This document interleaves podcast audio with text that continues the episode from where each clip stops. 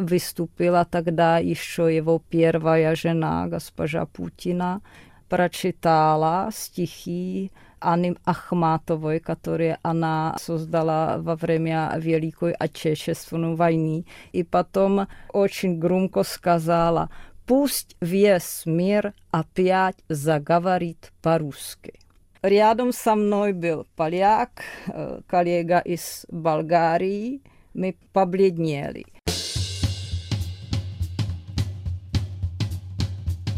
Вы слушаете подкаст «Вавилон Москва». Меня зовут Елена Фанайлова. Здравствуйте. Меня интересует современная политическая история и художник за работой.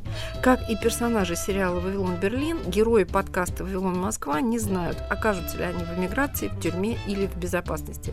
Они отстаивают свои убеждения, ненавидят войну, анализируют политику, любят свободу, свою и чужую.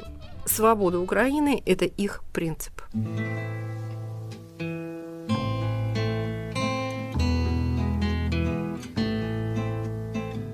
В этом подкасте мы продолжаем серию разговоров со славистами, переводчиками, специалистами по России о так называемой великой русской культуре, ее ответственности за российское вторжение в Украину и военные преступления армии.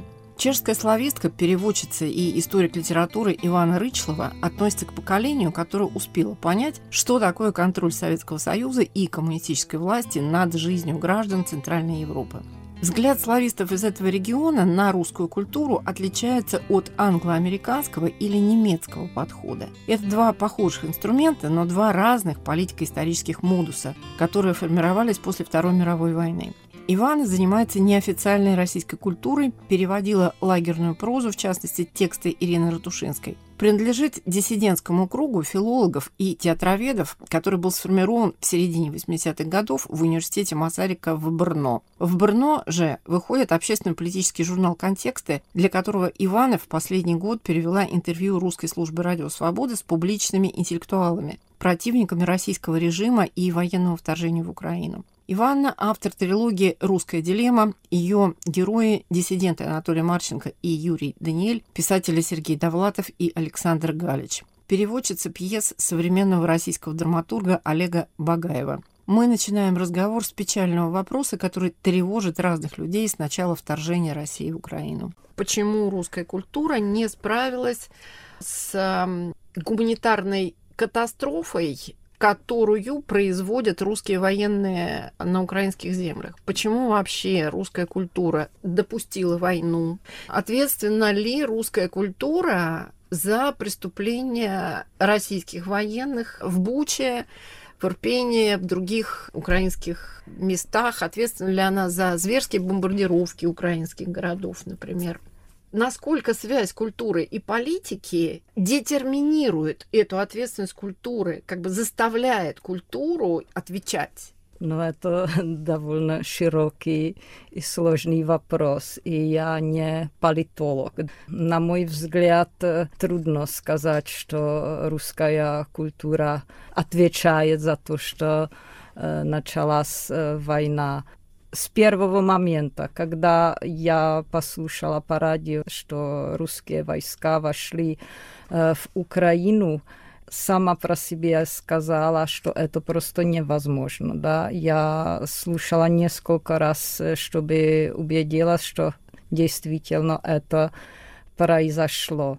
Само собой разумеется, что у нас, у славистов, есть э, общий такой шаблон, что да, у русской э, культуры высокий э, гуманитарный пафос классической русской культуры, но для того, чтобы остановить войска, ни у какой культуры нет силы. Само собой разумеется, что русская культура во времена советские она была очень сильно э, связана с, с политикой, но была так называемая официальная культура и неофициальная культура. я занимаюсь неофициальной русской культурой с половины 80-х годов, когда у вас уже шла перестройка, у нас пока перестройки не было. У меня, как у слависта, который все время занимается неофициальной русской культурой, ничего не изменилось. Я просто работаю так, как я работала прежде. Да, я задаю себе тот вопрос, могла ли русская культура остановить э, войска.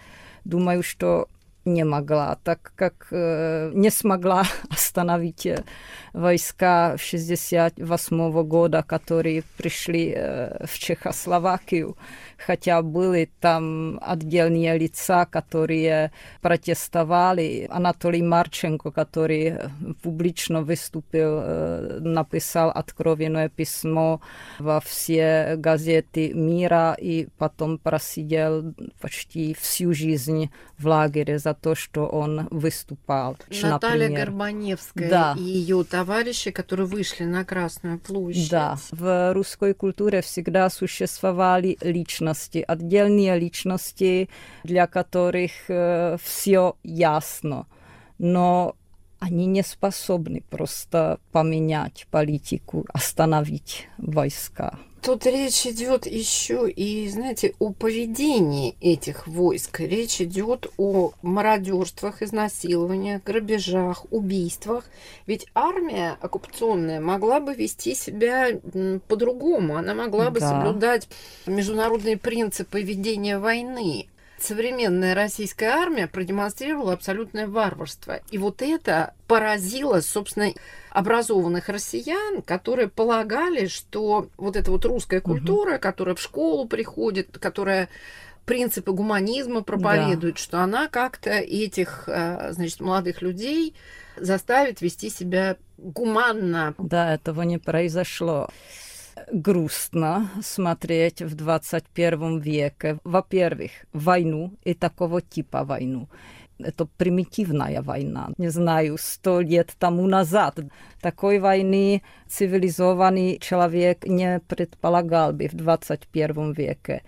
У мужчин э, проявляются какие-то анимальные или архетипные да, да, инстинкты. Да, исторические или архаические, я не знаю, я никогда просто не воевала, я не мужчина, но эта война э, пробуждает в людях звериные инстинкты для 21 века. Это почти непредставимо просто. Есть описания, связанные со Второй мировой войной, которые были под запретом долгое время в Советском Союзе и в России, как вели себя советские войска в а, Берлине в сорок пятом году. И та же картина да. в убийство, мародерство, изнасилование. Да. Более того, есть такая неприятная деталь, как а, скатологические мотивы, то есть люди просто гадили, испражнялись в домах, которые они захватили. Это тоже звериные какие-то инстинкты. Э, у меня есть собака.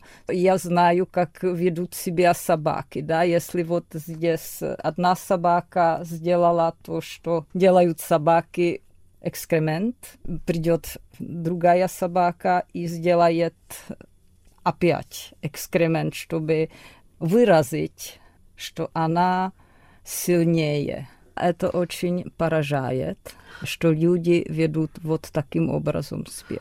Вы знаете, я думаю, что это какой-то новый вызов, стоящий перед культурой, потому что ведь ни Толстой, который много писал о войне, много писал антивоенных а, текстов, ни Достоевский, а, ни Пушкин, я сейчас упоминаю только имена, которые всплывают в полемике о русской культуре, никогда не описывали эту часть войны.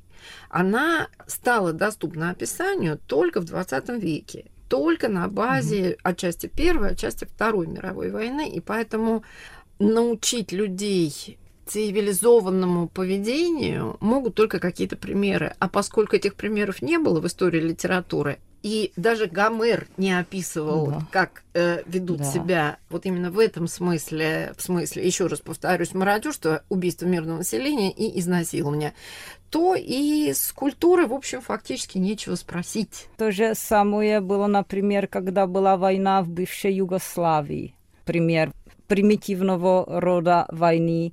И мне кажется, что просто э, архетип войны не изменился с древних времен. Если возвращаться к 1968 году, ваш соотечественник, великий писатель Милан Кундера, да. который недавно умер, сказал э, в одном из своих эссе, что э, Вторая мировая война и преступления гитлеровского режима закрыли возможность разговора про преступления советского режима. После э, Второй мировой войны вторжение России в Чехословакию тогдашнюю кажется мировому сообществу не таким уж важным. Можете это как-то прокомментировать? Э, но мне кажется, что международная ситуация, до которой мы дошли, что Россия э, напала на Украину, это результат политики после Второй мировой войны комплекса Германии. Я не политолог, да, я подчеркиваю, но Ангела Меркель была политиком, который недооценил Путина и его политические амбиции. В интернете есть запис Мюнхенской конференции 2007 года там Путин в первый раз выступил с идеей, что Россия чувствует себя как бы несвободной, что есть для России есть так называемый враг коллективный Запад. В первый раз он вслух всему миру сказал, что Россия чувствует себя в таком положении, что если вокруг э, нее э, вот этот коллективный Запад, там Америка и вот все эти, эти страны, э, что он чувствует, что это вроде бы эм, атакует российский народ или Россию как таковую. И я смотрела, как удивлены и испуганы были вот все эти присутствующие, включая Меркель, включая вот всех этих э, дипломатов. Э, уже тогда надо было об этом. Э, то, что мы дошли, вот, или Россия, что просто Путин был таким дерзким, что дошел до этой степени, что это результат того, что просто Запад не представляет себе, что такое российские какие-то национальные чувства или идеи.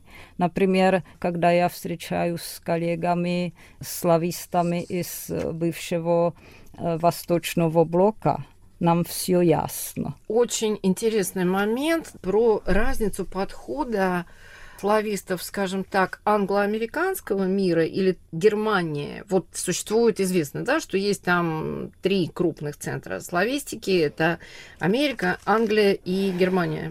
Причина понятная. Холодная война, необходимость изучения России как противника.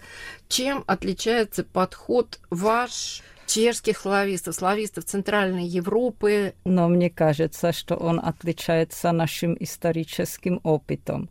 Хотя э, я была ребенком, мне было три года, когда... В 68-м? Да, в 68-м, но просто я была воспитана в какой-то атмосфере, семейной атмосфере, и мне с молодости было ясно, что такое быть под братским надзором Советского Союза. Я родилась в семье, где отношение к Советскому Союзу или к 68 году было негативное. А ваши родители кем работали? Мой папа работал инженером на фабрике, где производили самолеты. И после 68 года он пострадал за свои взгляды, значит, что его удалили из его позиции, и потом уже инженером просто не работал. Кем он работал потом? На низшей позиции известная практика поражения в правах и в постреволюционные советские годы, и а, да. про Чехословакию, эпохи нормализации да. после 68 да. года. Людей э, увольняли или понижали да. по служебной лестнице. Если я в этой семье э, выросла, мне было все ясно. Мне не надо объяснять, что такое братская помощь и тому подобное. Но эта братская помощь, ее оборотная сторона, это всегда чудовищное насилие насилие. Да. Поэтому, возвращаясь к разговору о русской культуре, а культуру я понимаю примерно так, как доктор Фрейд ее описывал. Это не только литература, это комплекс поведения. Это, код, это, комп, как, это код. Какой-то Совершенно код. верно. И поскольку в этот код э, насилие как таковое вшито, то ни, ничего удивительного здесь нет. И так называемая братская любовь, о которой вы да. сказали. То же самое э, происходит сегодня э, в отношении России и Украины. Как чехам нам это очень близко. И, по-моему, это одна из причин, почему мы так сильно поддерживаем Украину, потому что нам эта братская помощь очень известна. Мы еще помним, что такое быть э, под опекой э, Советского Союза или России. И вернусь к вашему вопросу разницы между западными и восточными славистами. Я э, много раз присутствовала на международных э, конференциях славистов. На всю жизнь, я помню, мы в Москве провели, это была международная встреча фонда «Русский мир» под опекой Путина. Там выступила тогда еще его первая жена, госпожа Путина. Людмила. Людмила прочитала стихи Анны Ахматовой, которые она э, создала во время Великой Отечественной войны. И там последняя строчка это стихотворение посвящено русскому языку, русский и язык мы там как тебя русская да, речь, да, великое русское да, слово. да, да. И вот э, процитировала госпожа Путина и потом очень громко сказала: Пусть весь мир опять заговорит по-русски. Рядом со мной был поляк, э, там коллега из Болгарии. Мы друг на друга посмотрели и побледнели но там слависты из э, Соединенных Штатов Америки, из Индии, просто считали вот этот призыв, о, это хорошо, мы будем больше развивать русский язык э, в рамках э, высших учебных заведений, но просто это очень-очень интенсивно помню. Мне кажется, что вот этих вот таких намеков было 15 лет тому назад много-много к ужасу многих вот это стихотворение Анны Андреевны Ахматовой сейчас используется в так называемой Z-пропаганде, да. то есть в той пропаганде, которая ведется да. российской стороной в войне против Украины. Да. И вот эту цитату используют, когда говорится о Донбассе, да. о да. русскоязычных так называемых регионах. У меня мурашки по спине, если я это слышу. Понятно, что пафос э, Второй мировой войны или Великой Отечественной войны, там был враг, просто была Германия, и можно сказать, что война была справедливой. Это был пафос справедливой войны против справедливого врага. Нет справедливого, понимаете, что я имею в виду. Но теперь тот же пафос используют захватчики. И это какой-то как бы mm. свих все наоборот.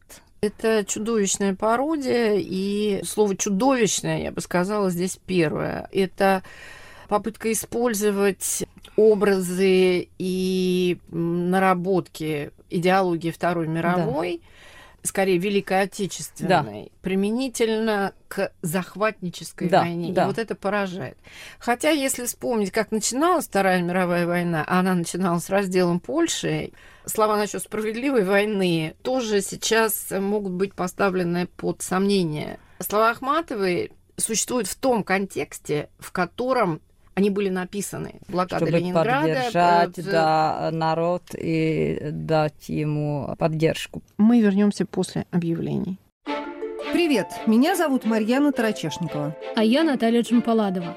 И мы делаем подкаст «Человек имеет право», где рассказываем, как идеи мыслителей и политиков прошлых лет влияют на сегодняшнюю жизнь. Как демократии превращаются в диктатуры, как диктаторы готовят почву для репрессий и как судят военных преступников. Слушайте новые эпизоды по вторникам в привычном агрегаторе подкастов.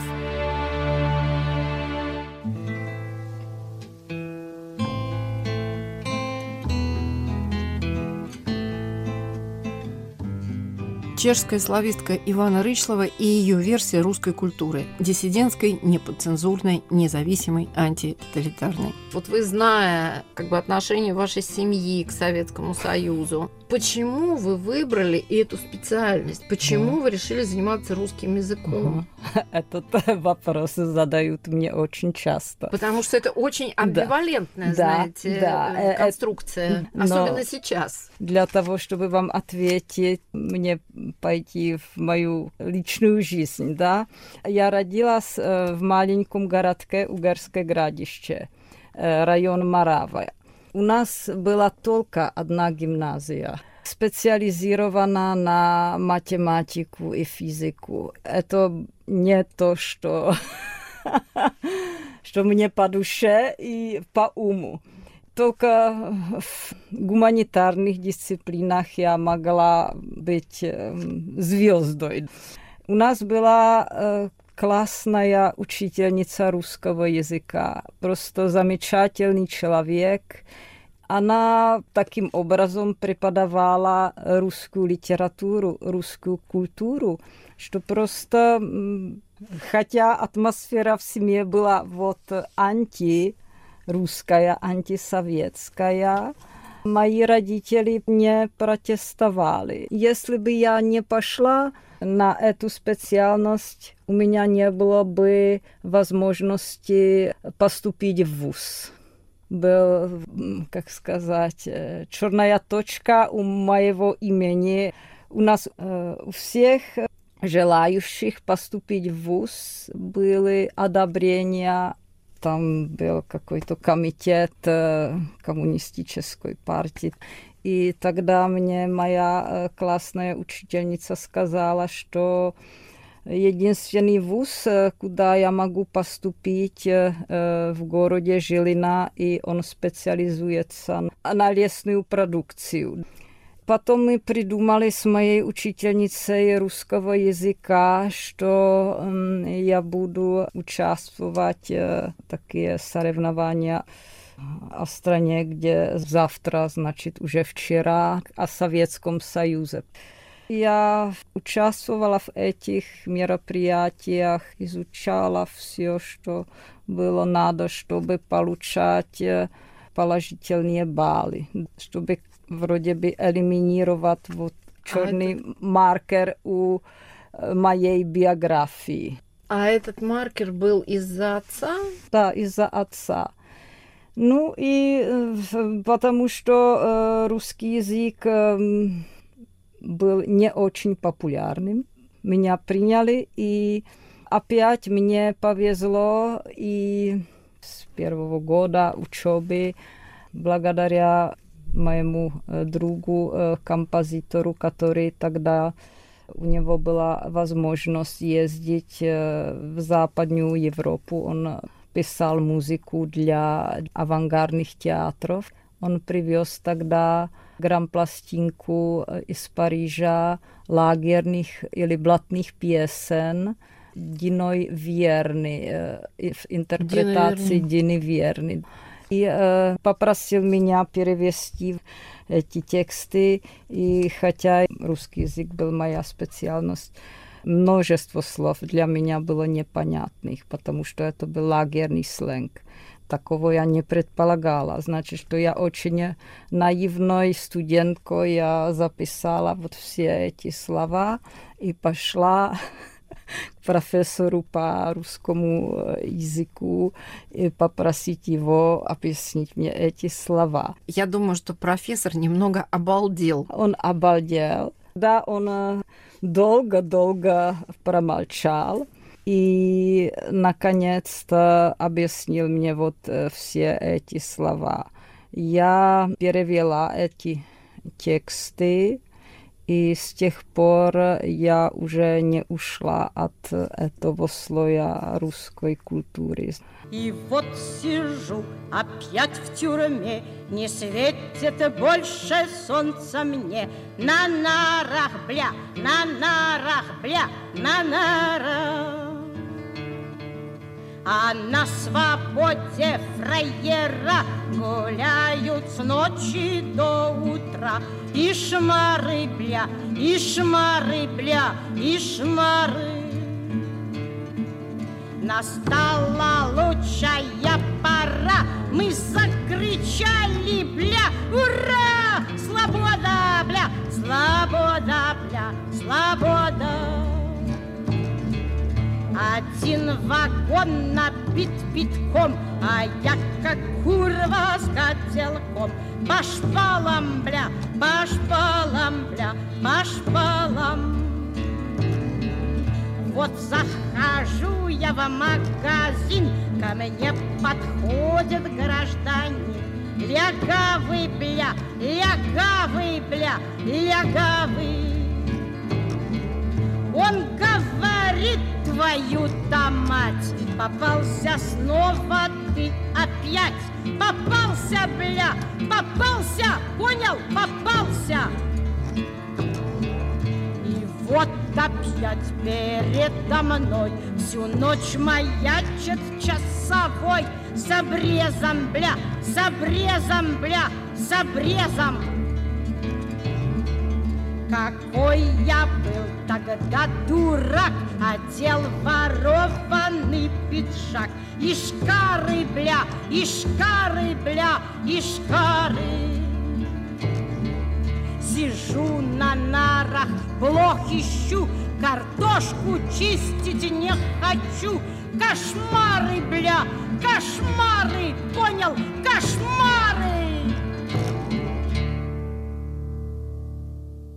Профессор откуда знал эти слова? Это был профессор Роман Мрázek, выдающийся чешский или брненский лингвист. Он их знал, не знаю откуда, но знал. У него был очень широкий диапазон.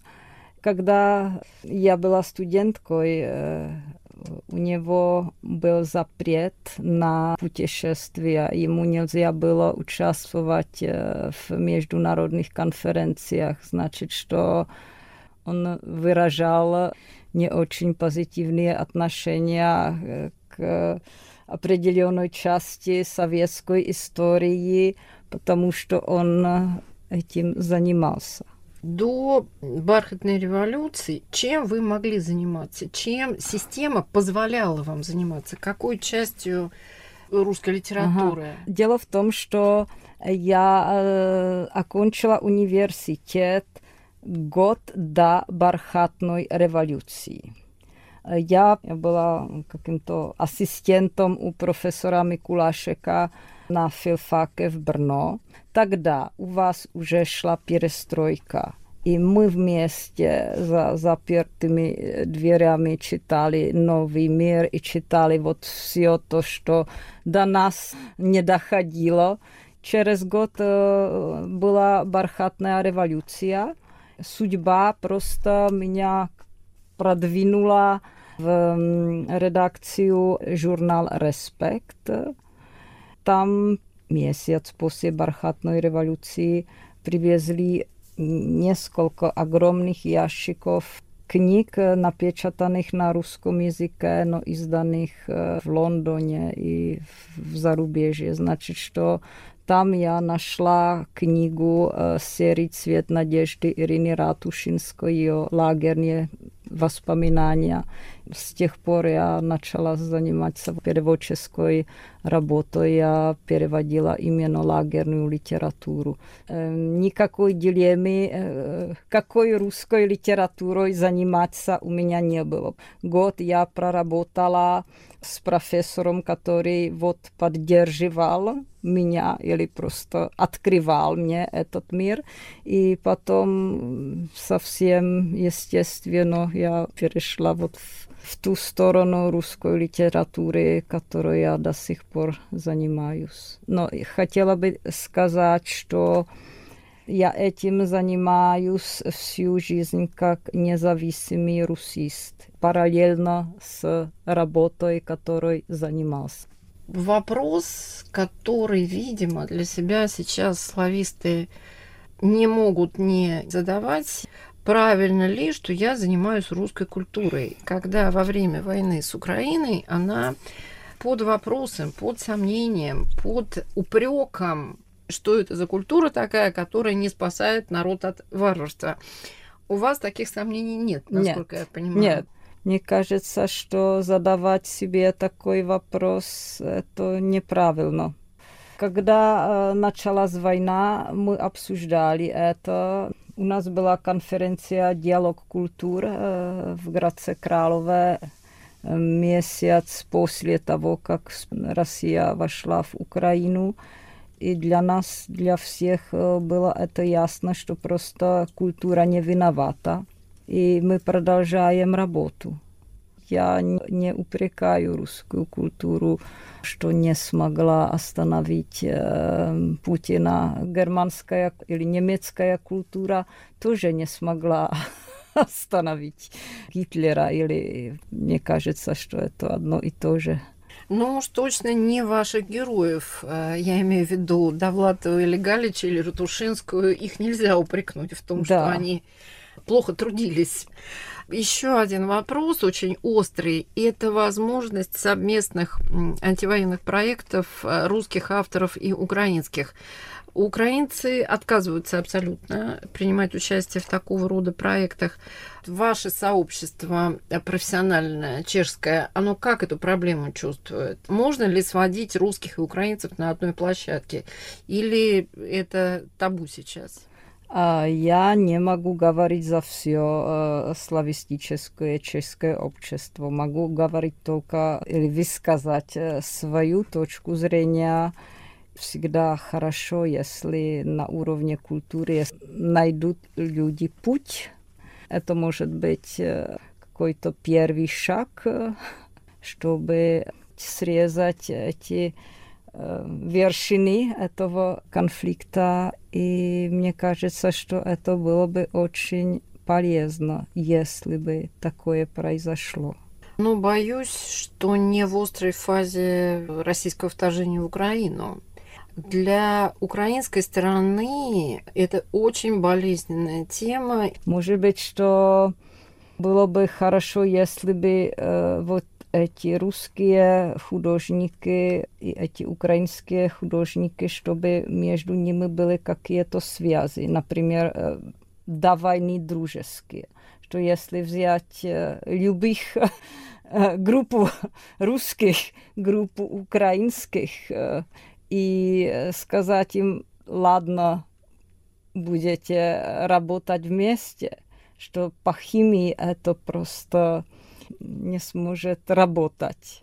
Так же, как и долгое время на постюгославском пространстве да. невозможно было свести сербскую сторону да. со всеми остальными. Это вызывало очень большие конфликты. Да, но... Все-таки какое-то время должно проходить, а рамки у этого должны быть. Возвращаюсь к вашему соотечественнику Кундаре.